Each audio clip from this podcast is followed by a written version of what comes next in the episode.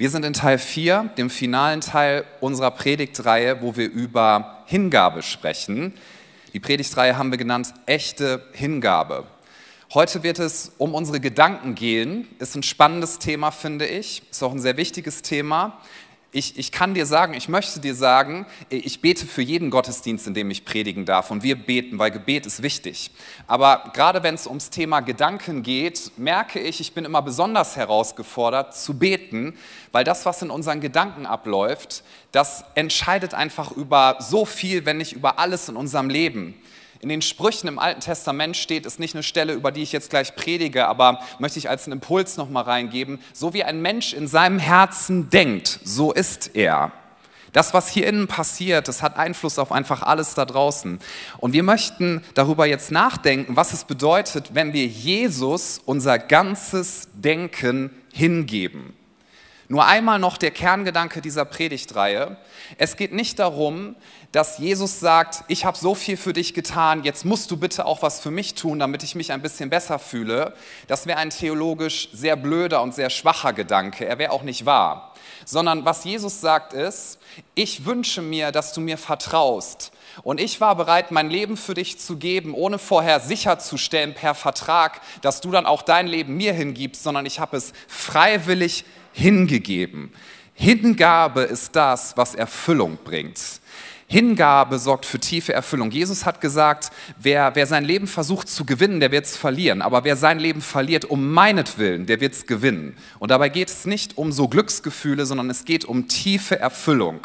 Und nochmal, wenn du sagst, ich wünsche mir ein Leben, wo ich weiß, in der Tiefe meines Herzens, es macht Sinn, dann gib dein Leben Jesus hin. Und das hat sich unfreiwillig gereimt, aber gut. Wir wollen Jesus unser ganzes Denken hingeben. Warum ist das wichtig? Es ist wichtig, wie gesagt, weil das, was hier drin passiert und in unserem Kopf passiert, das entscheidet über die Art, wie wir leben, wie wir reden, was wir tun, welche Entscheidungen wir treffen, wie wir miteinander umgehen, wie wir in Konflikten unterwegs sind. Es ist einfach so gewaltig, was unsere Gedankenwelt ausmacht. Und deswegen Schauen wir in eine klassische Stelle, die ähm, sehr viel Power hat. Sie steht in Römer 12, die Verse 1 bis 2 werde ich lesen.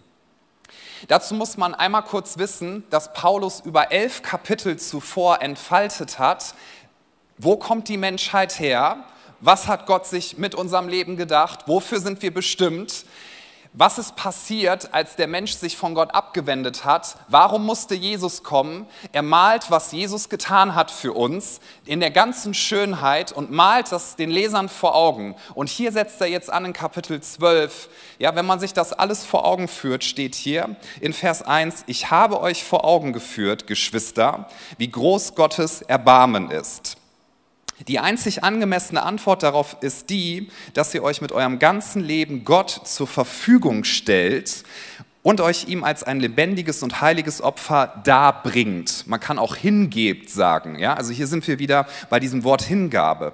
Ein Opfer, an dem er Freude hat, das ist der wahre Gottesdienst. Und dazu fordere ich euch auf. Richtet euch nicht länger nach den Maßstäben dieser Welt, sondern lernt, wenn du dir was umkringelst, ja, unterstreiche gerne das Wort lernt. Hier steht, sondern lernt in einer neuen Weise zu denken, damit ihr verändert werdet und beurteilen könnt, ob etwas Gottes Wille ist, ob es gut ist, ob Gott Freude daran hat und ob es vollkommen ist. Schon mal ein Gedanke vorweg, der weiter hinten steht in diesen zwei Versen. Wenn wir uns verändern wollen, und ich glaube, jeder von uns hat den Wunsch, sich zu verändern, behaupte ich einfach mal so, da muss zunächst mal unser Denken verändert werden und wir müssen lernen, unser Denken zu verändern. Ist ganz wichtig, hier steht nicht, dass das ganz automatisch passiert, aber dass es passieren kann. Und eine Aussage aus dem Wort Gottes, und die will ich in der Predigt heute betonen, weil ich hatte das so auf dem Herzen, dass es einer der wichtigsten Gedanken daran ist, du kannst wirklich verändert werden. Alles andere ist eine Lüge. Es mag sein, dass du seit Jahren denkst, ich stoße immer wieder so an die gleiche Barriere. Es mag sein, dass du seit Jahren denkst, ich krieg's nicht hin und ich würde mich so gerne verändern. Aber das Wort Gottes sagt, du kannst wirklich verändert werden. Ich verrate euch ein kleines Geheimnis. Ich starte jeden Tag, ist kein Geheimnis, ja, habe ich nur so gesagt. Ich starte jeden Tag ja mit diesem Gebet, Gott, du bist mein Vater, danke, dass du hier bist, danke, dass ich wissen darf, du liebst mich, es kann nicht mehr besser oder schlechter werden, ich bin dein Kind, Dankeschön. Dann preise ich Jesus für das, was er getan hat. Ich beginne den Tag mit Dankbarkeit und dann haue ich einige Bekenntnisse raus. Und ein Bekenntnis ist, damit starte ich jeden Tag, ich kann mich verändern in der Kraft Gottes. So, das ist, das ist eine Wahrheit Gottes, es ist nicht nur eine Information und das ist etwas, was ich benutze, um mein Denken zu erneuern. Gleich dazu mehr. Unsere Gedanken machen so viel und wir müssen darüber nachdenken, das tun wir oft nicht, ich auch nicht. Wo kommt dieser Gedanke her? Hast du dich das schon mal gefragt? Wenn jemand erkältet ist, ist ja auch so die Jahreszeit dafür. Ne? Also Freunde, esst ganz viele Mandarinen, das ist wichtig. Ich bin nicht in der Mandarinenindustrie, ich kann das einfach so ganz frei sagen, esst viele Mandarinen. Aber wenn man sich erkältet, dann kann man ja oft fragen, wo hast du dir das eingefangen? Hast du schon mal gehört? Wo hast du die Erkältung eingefangen? Irgendwo hat man sie sich oft eingefangen. Und das müssen wir uns auch bei Gedanken fragen. Wenn du einen Gedanken hast, den du immer wieder denkst, frag dich konsequent, wo habe ich mir diesen Gedanken eingefangen? Wo kommt er her? Denn ein Gedanke kann so viel Unterschied machen, wenn wir ihn immer wieder denken. Adam und Eva, Garten Eden, sie waren in der Gegenwart Gottes, sie hatten alles und Gott hat ihnen gesagt, ich wünsche mir für euch Freiheit. Freiheit heißt nicht, dass wir tun, was auch immer wir wollen, sondern Freiheit heißt, dass wir Grenzen setzen können, dass wir Nein zu Dingen sagen können. Und Gott hat gesagt, sagt Nein zur Sünde, sagt Ja zu mir, ihr seid in Freiheit geschaffen, ich schaffe keine Roboter, die mich lieben müssen, sondern ihr dürft Entscheidungen treffen. Und Adam und Eva haben sich entschieden, dass sie aus der Autorität rausgehen, sich, sich nicht mehr unterordnen, Gott und autonom sein wollen. Wie ist das Ganze losgegangen? Eva und dann Adam, also beide zusammen, haben einen Gedanken eingefangen vom Feind Gottes. Und dieser Gedanke ging, sollte Gott wirklich gesagt haben. So, wir fangen uns Gedanken ein und das Problem war, dass die beiden diesen Gedanken konsequent weitergedacht haben, bis er zu etwas geführt hat, was, was so viel Einfluss gehabt hat, dass wir alle heute noch damit zu tun haben. Jesus wurde auch in seinen Gedanken herausgefordert. Als er in die Wüste gegangen ist nach seiner Taufe, vor seinem Dienst, ja, vor seiner Ausübung des Dienstes, kommt der Teufel zu ihm und bietet ihm Gedanken an. Jesus hatte auch mit Gedanken zu kämpfen. Und Jesus hat sich entschieden, diesen Gedanken das Wort Gottes entgegenzuhalten und hat sich dem Vater hingegeben. So, warum steht hier, wenn, wenn Paulus das so sagt, also wenn ihr versteht, wer Jesus ist, dann gebt euch jetzt Gott als ein heiliges Opfer dar, an dem er Freude hat. Hast du auch schon mal gedacht, das klingt ein bisschen krass oder weird? Ja, also ich schon. Ich denke, die Terminologie, das war auch für die Leute damals krass, nur die waren ein bisschen mehr damit vertraut. Keine bange Folgen, das werde ich jetzt nicht zu sehr ausmalen. Aber was man ja damals so vor Augen hatte, waren Tieropfer. Also, dass man Opfer gebracht hat, dass man Tiere getötet hat, um eine Schuld zu begleichen. Blut musste fließen, damit Schuld beglichen wurde. So, das hatten die Menschen damals im Kopf. Und wenn jetzt Paulus schreibt, bringt euch Gott als ein lebendiges Opfer dar, das hat komisch auf die Leute gewirkt, weil die gedacht haben, also ja, entschuldige, ich, ich mache das jetzt nicht zu flapsig, aber also man hat da ein Tier, das tötet man und dann ist das ja tot. Also dann liegt es auf dem Altar. Wie kann das lebendig sein? Das kann ja nicht ständig vom Altar wieder runterkriechen und dann muss es wieder drauflegen und so. Alle bitte hör auf, das auszumalen. Okay, ja, aber das, das ist das, was Paulus damals mit den Hörern, mit den Lesern gemacht hat. Worum geht es hierbei? Er hat gesagt, hierbei geht es um etwas ganz, ganz anderes und etwas ganz Neues. Nämlich das, worüber wir auch im ersten Teil schon nachgedacht haben. Dass wir sagen, ich möchte Erfüllung finden und deswegen sterbe ich meinem alten Leben und lebe jetzt um Christus willen, also für das, was er tut. Und ich gebe alles hin, um ihn zu verherrlichen, weil ich weiß, darin finde ich Erfüllung. Und ich möchte ein Statement setzen, über das darfst du nachdenken, du musst mir auch nicht sofort zustimmen, aber wir alle opfern. Mhm. Wir alle geben unser Leben für etwas hin. Und die Frage, die du und ich, die wir uns stellen dürfen, ist, was ist das eine, wofür du opferst? Wofür opferst du deine Zeit? Wofür opferst du dein Geld? Wofür opferst du deine Energie? Wofür opferst du die Lebenszeit, die du bekommen hast? Denk darüber nach. Deswegen sagt man auch, da wo du Zeit und Geld hingibst, das ist das, was dir wirklich wichtig ist. Da wird dein Herz hingehen. So, und das, diese Terminologie benutzt äh, Paulus und sagt, ihr müsst darüber nachdenken, wofür opfert ihr. Und wenn ihr sagt, ich möchte, dass mein ganzes Leben Erfüllung hat und ich möchte es Jesus Christus hingeben, dann werde ich alles, was das Evangelium, also die frohe Botschaft bedeutet, werde ich lernen zu denken und ich werde lernen, mein Denken zu lenken. Darum geht es. Und das ist das, was das Wort Gottes dir sagt. Du bist kein Opfer deiner Gedanken, du bist kein Opfer deiner Ängste, du kannst lernen, in einer neuen Weise zu denken. Und zwar nicht nur einfach mit Logik, sondern es geht um das Wort Gottes. Wir alle denken in einer bestimmten Art und Weise und wir dürfen das reflektieren, denn Gedanken machen oft für uns Sinn. Wir haben sie uns eingefangen. Ja, das geht auch in Kulturen so. Ich weiß nicht, wer von euch gerne auf Reisen geht. Ihr wisst ja, ich reise sehr gerne mit meiner Frau und ich liebe es, liebe es, einfach unterschiedliche Kulturen kennenzulernen. Und ich, ich möchte das sagen, ja, ich liebe Deutschland. Ich fühle mich für Deutschland berufen und ich finde vieles in unserem Land ganz, ganz toll. Und manches denke ich, ach, das finde ich in anderen Kulturen ein bisschen netter. Ja, aber bitte hört richtig, ich mag unser Land, das ist super. Aber mir ist zum Beispiel noch mal eine Sache aufgefallen, als meine Frau und ich jetzt drei Monate in den USA auf Reisen waren. Man mag das für oberflächlich halten, aber ich finde das nett, wenn mich jemand fragt, wie es mir geht. Ja? So, und wenn man da in Geschäfte reingeht oder irgendwo hin, die Leute fragen immer, hey, how are you? Ja, und dann sagt man, good, egal ob stimmt oder nicht, das ist dann so der negative Teil da dran. Und dann, man redet aber dann manchmal so ein bisschen. Und ich hatte das drei Monate aufgesogen und irgendwann ist das für mich normal geworden. Und dann sind wir gelandet in Frankfurt am Main. Ich bin zu einem Bäcker gegangen und habe das so noch drin gehabt und bin da hingegangen und meinte, hallo, wie geht es Ihnen? Bäh. So war, also ungefähr, ich habe die Reaktion ein bisschen übersetzt jetzt, aber so war die Reaktion und ich meinte, entschuldigen Sie, das war eine distanzlose Frage, ich werde Sie nie wieder fragen, wie es Ihnen geht. Kann ich ein Brötchen haben? Bitte, bitte, ich habe Hunger. Yeah. Ihr wisst alle genau, wovon ich rede. So, und, und die eine Kultur würde sagen, das macht total Sinn, das ist richtig. Die andere Kultur würde sagen, so, nein, das ist falsch. Man fragt erst jemanden, wie es einem geht, wenn man eine Freundschaft entwickelt hat über 25 Jahre, ja, und schon dreimal zusammen im Urlaub war. Das sind halt Sachen, die haben wir aufgefangen, die machen für uns Sinn. Oder auch wie Kulturen Hochzeiten feiern. Ich liebe es, Trau Trauungen zu machen. Und ich gucke immer vorher, was ist das für ein kultureller Kontext, weil dann kann ich mich darauf einstellen. In manchen Kulturen heißt Hochzeit, wir haben eine Stunde, wir haben eine Excel-Tabelle, da ist jeder Ablauf genau drin. Zwei Minuten für das Lied, so viele Minuten hast du, Pastor. Mir haben schon Leute Excel-Tabellen in die Hand gedrückt, ja, für eine Trauung.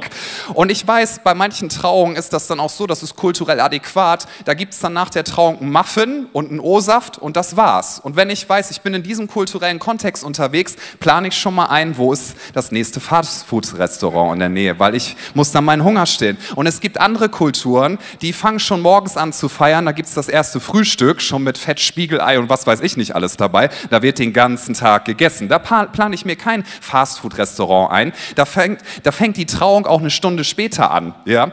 Und meine Strukturierung ist so, dass ich denke, das ist falsch. Aber alle anderen außenrum denken, das ist normal. Ja. Können wir noch mal sagen, es ist toll, eine kulturelle Vielfalt zu haben, auch hier bei uns in der Credo-Kirche. Amen. Wenn du dazu ja sagst.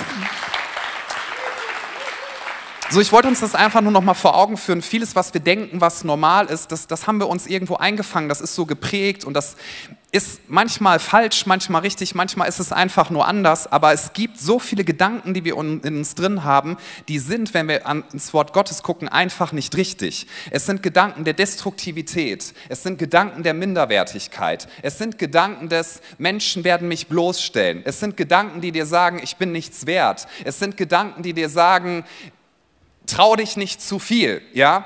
Leb nicht zu risikohaft, wenn Gott dir etwas sagt. Es sind Gedanken, die, die dein Leben dominieren. Und deswegen sagt das Wort Gottes uns, es ist nicht damit getan, das ist der wichtige erste Schritt, wenn du ein neues Leben haben möchtest. Deswegen laden wir jeden Sonntag dazu ein, dass wir sagen, wer möchte Jesus Christus sein Leben geben? Alles. In diesem Moment, wo du das tust und sagst, Jesus, du bist jetzt mein Erlöser und mein Herr, bekommst du neues Leben. Du bist dann eine neue Kreatur. Das alte Alte ist vorbei, etwas Neues ist geworden. Und der Heilige Geist wohnt dann in dir. Das ist das, was wir glauben, Friends, als Erinnerung. Und dann möchte dieser Heilige Geist dich dahin leiten, dass du jetzt lernst, so zu leben, gemäß von dem, was du per Status schon bist. Aber dein Inneres wird dir immer wieder sagen und Gedanken anbieten, die anders sind. Und denen müssen wir entgegentreten. Weil das, was wir nicht wollen, das kommt automatisch zu uns. Es möchte uns überfallen. Das, was wir wollen, dafür müssen wir uns entscheiden. So, das heißt, wir möchten kein angstgeleitetes Leben führen. Dafür musst du dich nicht anstrengen. Das kannst du ganz schnell haben. Wir wollen ein geistgeleitetes Leben führen. Und das passiert nicht automatisch, sondern es passiert, wenn wir sagen, ich ordne mein Denken dem Gehorsam Christi unter und ich werde mich von seinem Geist leiten lassen. Ein Leben zu führen, wo du Gedanken der Bitterkeit immer wieder denkst, dafür musst du dich nicht anstrengen. Das geht ganz schnell, das geht fast automatisch. Ein Leben zu leben, wo du sagst, ich denke positiv über Menschen, selbst wenn sie mich manchmal verletzen, aber ich habe einen liebenden Gott, er liebt mich und ich kann andere Menschen lieben. Für so ein Leben und für solche Gedanken musst du dich entscheiden. Zu sagen, oh, ich mache mir so viele Sorgen und für meine, so meine Sorgen treiben mich um und dann bin ich ganz eng, ja, und ich versuche alles zu kontrollieren. Kennt ihr das so, wenn ihr versucht, alles zu kontrollieren? Ich darf dir nochmal sagen, kannst du gar nicht.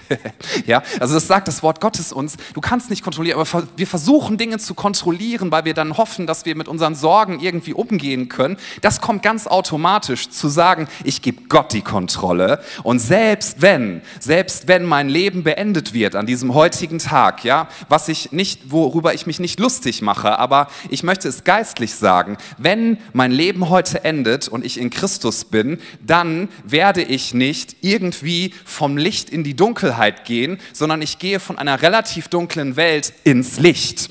Ja, ich werde dann nicht Toter oder Töter sein, sondern ich werde lebendiger sein als jemals zuvor. Ein Erweckungsprediger aus den USA, der hieß Dwight Moody, der hat gewirkt in Chicago ganz viel. Als er wusste, er wird bald sterben, hat er seinen Leuten gesagt um ihn herum, ihr werdet bald in der Zeitung lesen und die Leute reden hören, dass Dwight Moody gestorben ist. Glaubt ihnen kein Wort, sagt ihnen, Dwight Moody ist lebendiger, als er es jemals gewesen ist. Friends, das glauben wir. Jesus hat den Tod getötet. Wir brauchen keine Angst mehr haben.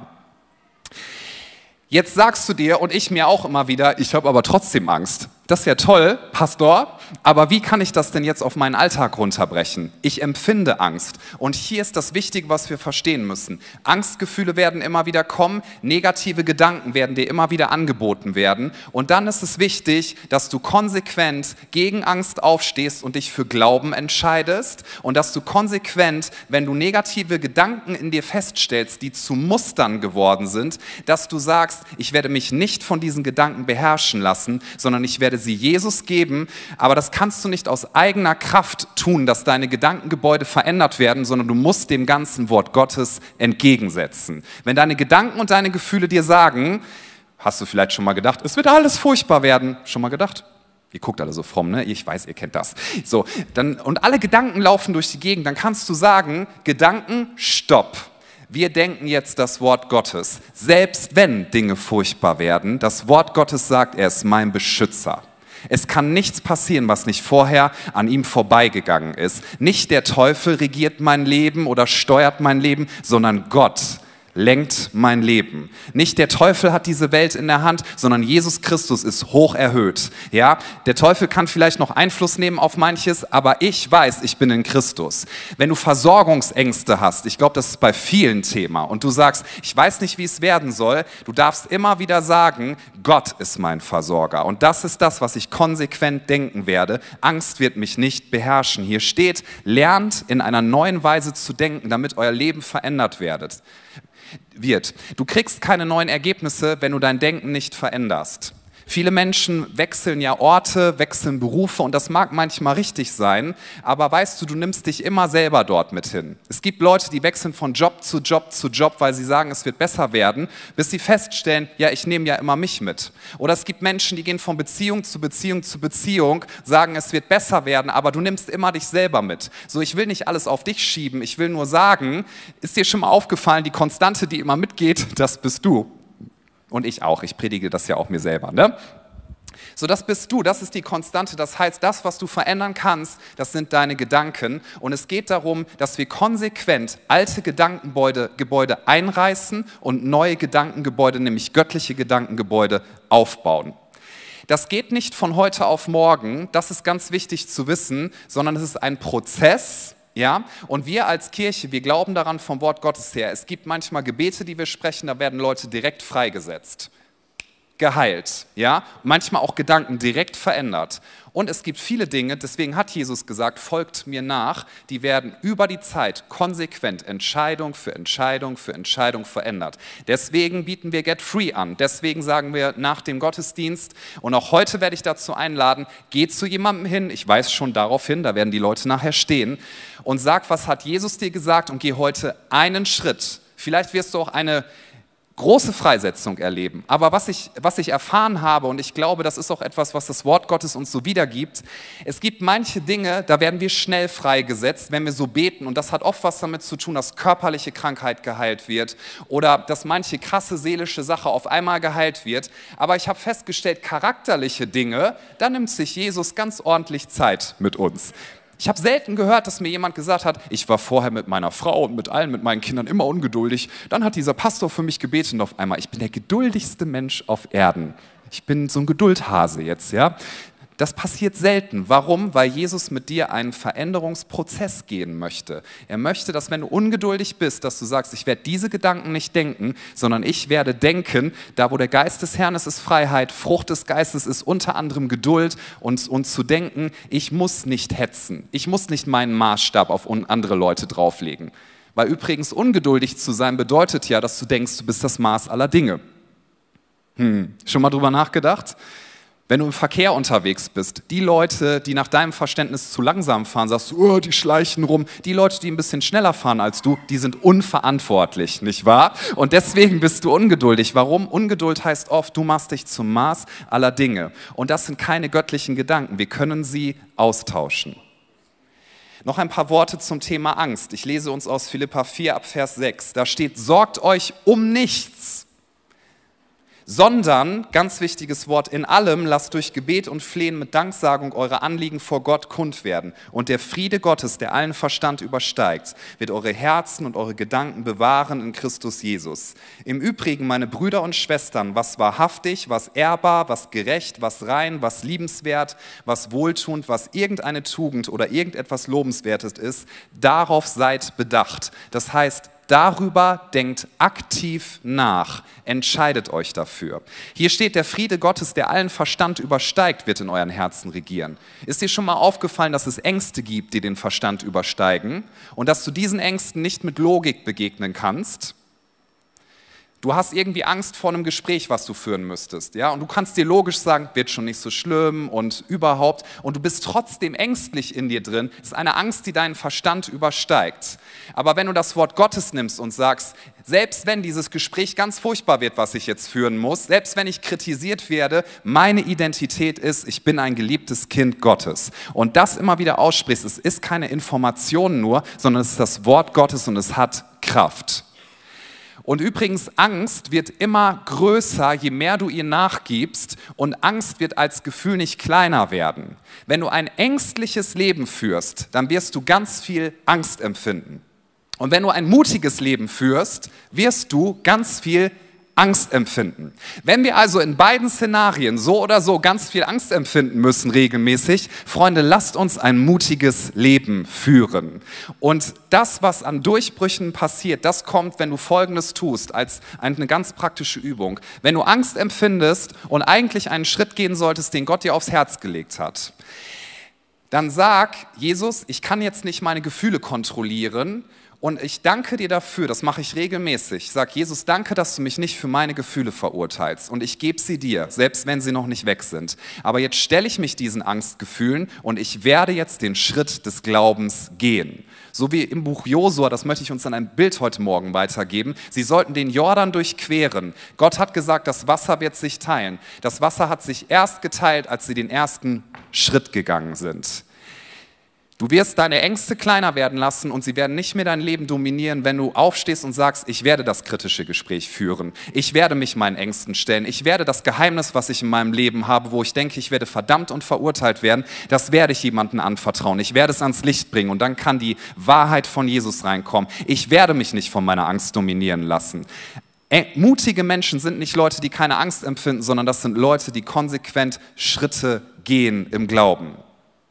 Es gibt, es gibt oft diesen Spruch, den habe ich auch schon oft selber gesagt. Jesus legt dir was aufs Herz, ja, und, und du antwortest, ich will das erstmal durchdenken. Lass mich mal drüber nachdenken. Mache ich auch ganz viel. Und bitte nicht falsch verstehen, es ist wichtig, Dinge zu durchdenken. Aber manches Mal haben mir schon Leute gesagt, Pastor, ich habe jedes mögliche Szenario durchdacht. Und ich antworte dann manchmal ganz liebevoll, vielleicht auch ein bisschen frech, nein, du hast nicht jedes mögliche Szenario durchdacht. Du willst mir sagen, du hast jedes mögliche negative Szenario durchdacht. Es ist fast noch nie jemand zu mir gekommen und hat gesagt, Pastor, den Glaubensschritt soll ich, glaube ich, gehen. Und ich habe aktiv die letzte Woche über acht Szenarien nachgedacht, was alles Hammermäßiges dabei rauskommen könnte, wenn Jesus in dieser Situation wirkt. Verstehst du, die negativen Szenarien zu durchdenken, das kommt automatisch zu dir. Die positiven zu durchdenken, basierend auf dem Wort Gottes, das ist etwas, wofür du aufstehen und dich entscheiden musst. Und dann darfst du wissen, in diesem diesem Moment kommt die Kraft. Wir werden ganz selten, wahrscheinlich nie morgens aufwachen und denken, wo soll ich nur mit diesem krassen Überschuss an Selbstbewusstsein hin, was ich gerade empfinde? Wo soll ich nur mit diesem Überfluss an Mut hin, der mich gerade überströmt? Was soll ich nur machen mit dieser überschäumenden Positivität an Gedanken, ja, die ich wie äh, Einhornkonfetti so gerne über die Menschheit gerade gießen würde? Was soll ich nur machen mit diesen Millionen, die ich auf dem Konto habe? Habe, ich weiß gar nicht wohin damit. Das wird nicht passieren. Wenn Gott dir etwas sagt, wenn Gott dir eine Vision gibt, wird die Vision immer größer sein als die Versorgung, die du gerade hast. Und dann ist es wichtig, dass du das nimmst, was du gerade hast und dass du es ihm gibst. Ich gehe jetzt nicht noch ausführlich in diese Geschichte rein mit den Broten und Fischen, ja, wo Jesus das vermehrt, aber das Bezeichnende ist, Jesus nimmt doch das, was viel zu wenig ist, er dankt Gott seinem Vater und dann gibt er alles hin. Und er schickt seine Jünger los und das war noch gar nicht vermehrt. Es hat sich erst vermehrt, als sie die Schritte gegangen sind. Deine Gedanken und dein Leben, das wird sich verändern, wenn du aktiv göttliche Gedanken denkst.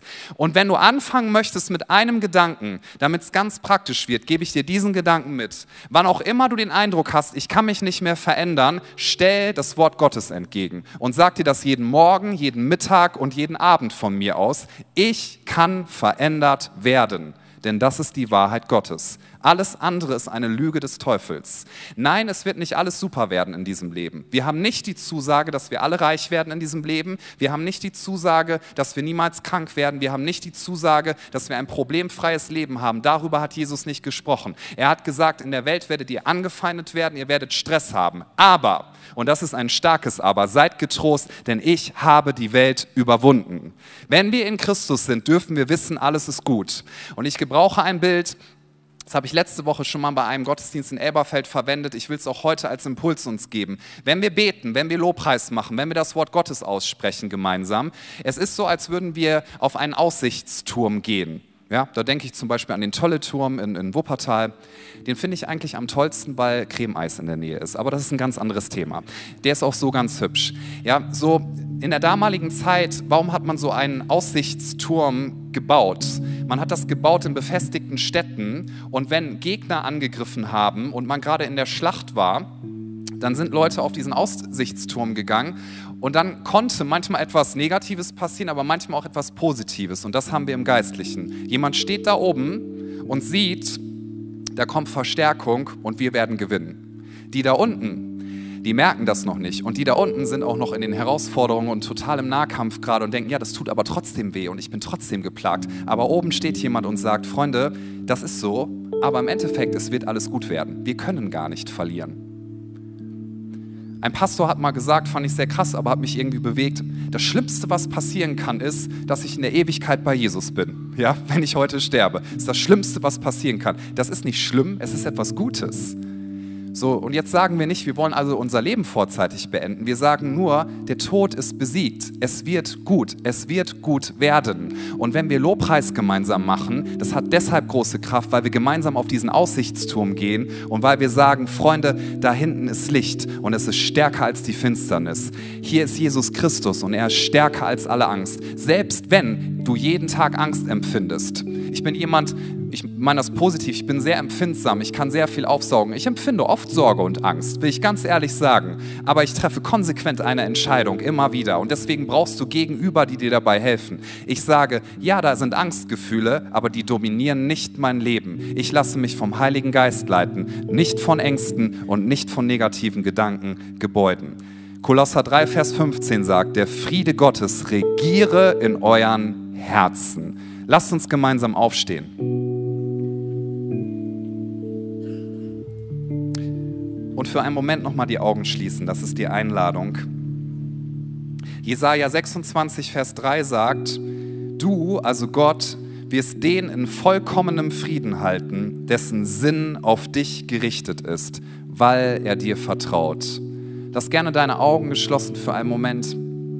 Ich möchte dir sagen, Jesus ist stark, Jesus ist groß, Jesus ist derselbe gestern, heute und in alle Ewigkeit.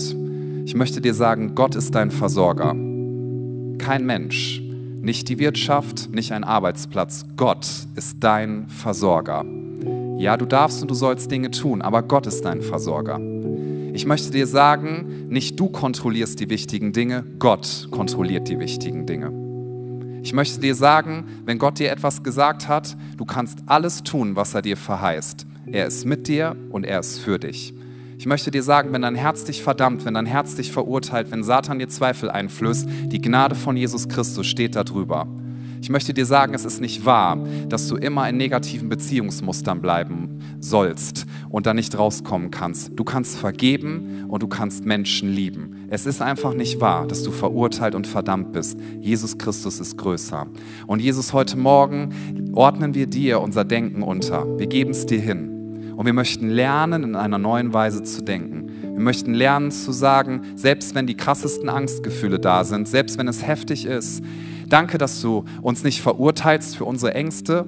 Ich will dir das nochmal zusprechen. Jesus verurteilt dich in keinster Weise für deine Traurigkeitsgefühle, für manche Dunkelheit, die du erlebst, für Angst und Sorge, durch die du durchgehst. Aber Jesus sagt, vertrau mir, ich bin größer und mein Frieden kann in deinem Herzen regieren. Vertrau mir.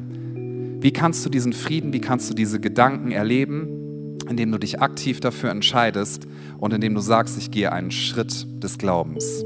Jemand hat vor dem Gottesdienst noch einen Eindruck gehabt, da stand ein Mensch vor einer Treppe und hat gedacht, ich werde es niemals schaffen, diese Treppe hochzugehen. Und oben war der Plan, ja, den Gott für dein Leben hat.